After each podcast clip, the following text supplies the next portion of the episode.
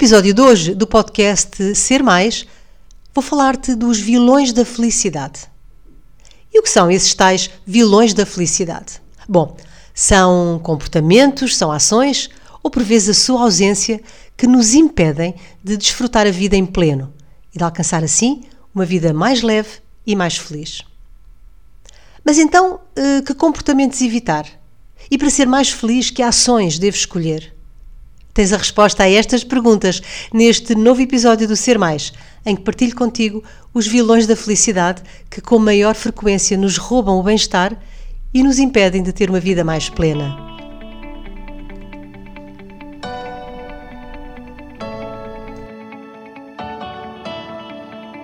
Olá, bom dia, boa tarde ou boa noite, consoante a hora a que estejas a ouvir este novo episódio.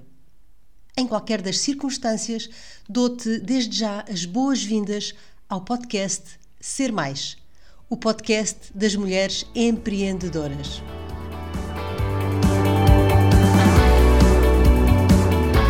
Eu sou a Maria Amélia Ramos e estou aqui todas as semanas com um novo episódio a partilhar contigo dicas e estratégias para te inspirar e motivar a sair da zona de conforto. Para ti em especial, que és ou pretendes vir a ser uma empreendedora de sucesso.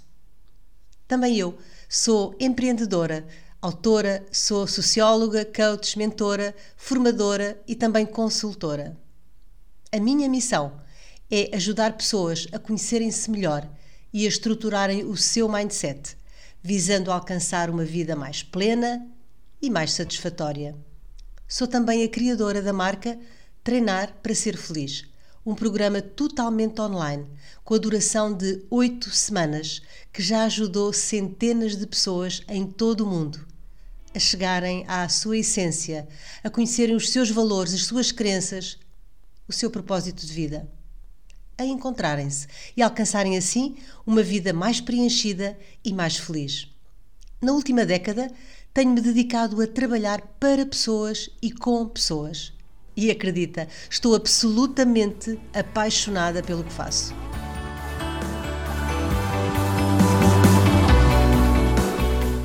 Durante muitos anos, a psicologia só estudava os desvios e as patologias mentais. Mas recentemente, bem no finalzinho do século passado, portanto eh, há pouco mais de 20 anos, com Martin Seligman, a psicologia começou também a estudar a felicidade e nasceu uma nova área da psicologia conhecida como a psicologia positiva. No âmbito da psicologia positiva, a felicidade é conhecida como bem-estar subjetivo. Entende-se porquê? Uma vez que os elementos que compõem esse estado de felicidade são diferentes de pessoa para pessoa. Esta é uma das minhas áreas de eleição e nos meus cursos partilho sempre técnicas desta maravilhosa área do saber e do bem-estar. E hoje quero também partilhar contigo alguns fatores, alguns comportamentos que nos afastam desse bem-estar subjetivo, quer dizer, da nossa felicidade. Existem inúmeros comportamentos que nos roubam a felicidade, a que eu chamo de vilões da felicidade. Mas os que te trago hoje são os que mais encontro nos meus alunos, os mais frequentes e que devemos evitar. Ora bem, desde logo, viver no passado. A pergunta é: se estamos sempre a ler, a reler o capítulo de um livro, como podemos nós passar a ler o próximo capítulo? Não se trata de renunciar ao passado, mas de evitar que o passado se converta numa amarra, numa prisão que nos paralisa e que nos impede de viver o presente. Claro que também não se trata de apagar o nosso passado. Lembrar momentos agradáveis é uma coisa que nos pode trazer muito prazer, muita alegria. Como te disse, o problema não é lembrar de momentos agradáveis, positivos. O problema é quando, de forma continuada, nos refugiamos nesses pensamentos, nessas recordações, que são só isso mesmo: pensamentos e recordações. Acima de tudo, viver o presente é compreender e aceitar que o passado é um pensamento espontâneo e não é uma vivência real. O objetivo é deixar de falar, de repetir uma vez e outra, o que foi vivido, especialmente, especialmente aquilo que não nos fez bem, especialmente o que nos fez sofrer. Porque essa é a tendência humana, ficar a ruminar, a contar aqui e ali o que nos fez mal. Ontem, na semana passada, no mês passado. Isto é viver, viver no passado.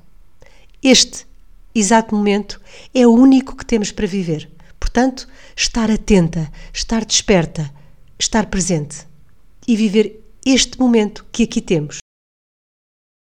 E não aquele outro que já passou. Ok? Depois, preocupe demais. Sabemos que quando nos preocupamos com alguma coisa é porque nos importamos muito. Pode ser com uma pessoa, pode ser com trabalho, pode ser uma situação. E sabemos que, de certa forma, a preocupação acaba por nos impulsionar e melhorar até a concretização de algumas tarefas. Mas não é disso que eu falo. Existe a preocupação e a preocupação excessiva.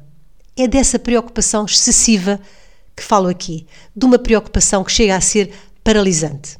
É como se a nossa mente estivesse sempre à procura de motivos para se preocupar. Repara na palavra pré-ocupar. Ocupar antes de.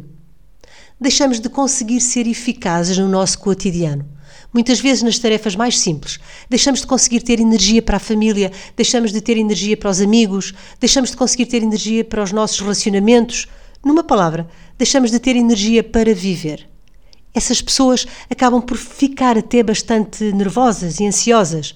A sua mente está, ora tentando antecipar o futuro, ora colada, bem coladinha ao passado.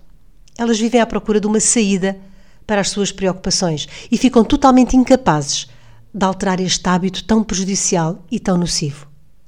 Quando falamos deste assunto, talvez seja bom clarificar que existem três zonas distintas: a zona de controlo, a zona de influência e a zona de não influência. Este é um modelo teórico que nos ajuda a enquadrar a situação. Passo a explicar. Zona de controle, onde está tudo o que conseguimos controlar, o que conseguimos acompanhar, seja no trabalho, seja em casa, seja onde for. Há coisas que eu consigo sempre controlar, certo? Dou-te um exemplo simples. Eu tenho aqui na minha mão o meu comando do ar-condicionado. E posso alterar a temperatura quando eu quiser, certo? pôr 20 graus, pôr 23, o que eu quiser. Portanto, esta ação está na minha zona de controle, ok? Depois temos a zona de influência, onde estão as coisas que não conseguimos controlar diretamente, mas que conseguimos de alguma forma influenciar e, portanto, acompanhar, mesmo que não seja de uma forma direta. Seguindo o mesmo exemplo, imagina agora que eu não tenho o comando do ar-condicionado. Ele está na mão do meu marido. Eu posso dizer-lhe, por favor, deixe a temperatura do ar-condicionado porque estou com muito calor. Ok? Percebes a ideia? Ele pode fazê-lo ou não, mas eu estou a influenciar. Esta ação está, portanto, na minha zona de influência.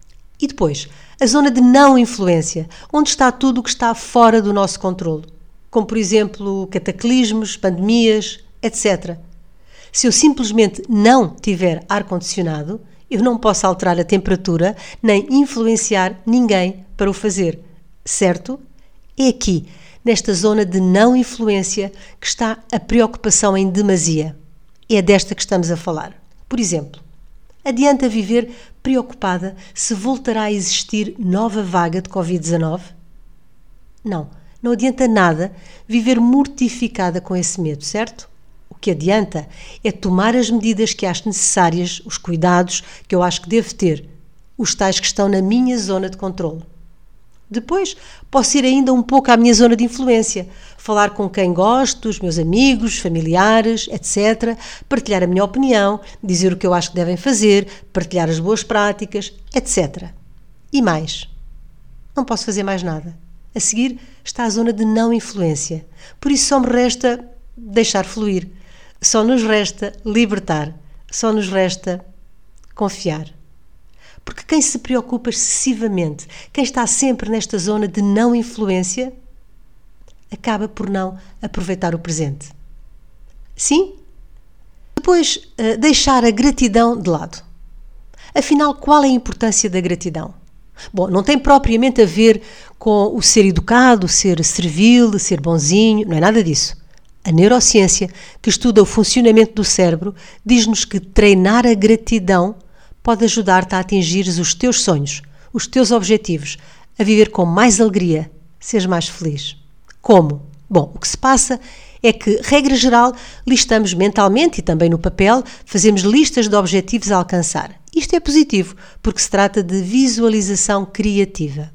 Mas depois, quando não atingimos esses objetivos, também acontece ficarmos com raiva de nós e do mundo, por vezes, por não termos conseguido.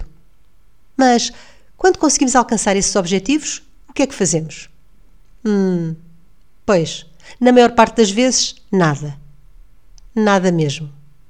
Ora, em oposição, pela positiva, a estes sentimentos de raiva e de frustração, devemos diariamente fazer a nossa lista de agradecimentos e reconhecidamente agradecer o que temos. E temos tanta coisa a agradecer. E o que acontece no nosso cérebro quando o fazemos, quando agradecemos? Simplesmente ativamos o sistema de recompensa do nosso cérebro através de um neurotransmissor chamado dopamina, responsável pela sensação de bem-estar e de prazer. De igual forma, a glândula pituitária estimula o hipotálamo a produzir e a libertar oxitocina na nossa corrente sanguínea. E depois o que se passa? Bom, sabemos que o nosso cérebro só consegue criar uma emoção de cada vez. E com esta prática reduzimos a ansiedade, reduzimos os medos, reduzimos as angústias, os sentimentos de raiva, ao mesmo tempo que estimulamos a tranquilidade e o afeto. Uma pesquisa realizada em Harvard, com mais de 5 mil pessoas, demonstrou na comunidade científica que quem pratica a gratidão com regularidade, diariamente quer dizer, são pessoas mais otimistas, mais alegres, mais felizes e de bem com a vida, com menos stress. Entre a alegria e a tristeza, o que escolhes? Entre a felicidade e o desânimo, o que preferes? Eu escolho o caminho da gratidão, ver o lado bom de todas as coisas. E esta atitude de luz na nossa vida facilita muito. Acredita. Experimenta, por exemplo, fazer um diário da gratidão, onde registas em cada dia três coisas que esse dia te trouxe e pelas quais demonstras a tua gratidão. Experimenta. E vais ver que quanto mais agradecemos, mais percebemos que temos mais e mais coisas para agradecer. Portanto, deixei-te três vilões da felicidade, três comportamentos a evitar para hum, construir a tua vida mais plena e com mais sucesso. Viver no passado, preocupar-se em demasia, deixar a gratidão de lado. Já evitas estes comportamentos? Excelente! Ou, por vezes, ainda cais na armadilha de algum destes vilões. Pois bem, agora que aumentaste o teu nível de autoconsciência, criaste condições para fechar as portas a esse vilão e impedir que entre na tua vida. Combinado? O meu trabalho só faz sentido porque tu estás desse lado.